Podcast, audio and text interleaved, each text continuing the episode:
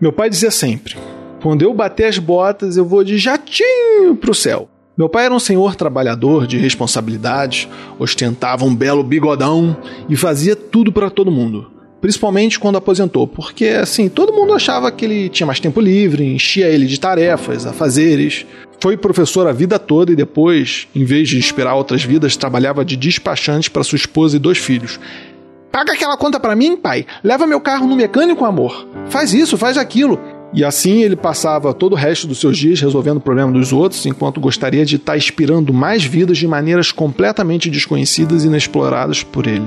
Quando ele estava com todas as tarefas concluídas, ganhava de retribuição mais tarefas. Por vezes deixava de fazer uma ou outra e ganhava sermões. Tira a cabeça das nuvens, vai fazer alguma coisa. E ele respondia: Quando eu bater as botas, vou de jatim para o céu. Eventualmente ele morreu e eu, minha mãe, minha irmã, tivemos que arcar com todas as nossas tarefas e mais as tarefas que eram originalmente dele.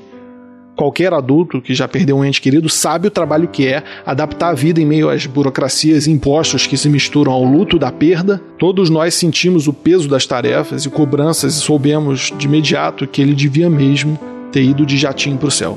Mas a vida caminha do jeito que dá e se renova. Por volta de um ano depois do falecimento do meu pai, a minha sobrinha Alice, de dois anos e meio, disse que tinha sonhado com o vovô e que ele estava no avião trazendo outras duas Alices para gente. Dias depois, a minha esposa fez um teste de gravidez e descobriu que estava grávida. E eu fiquei receoso. A gravidez, embora muito desejada, não tinha sido planejada. Imagina se tivesse grávida de gêmeas. Mas, alguns dias depois, a minha irmã descobriu que também estava grávida.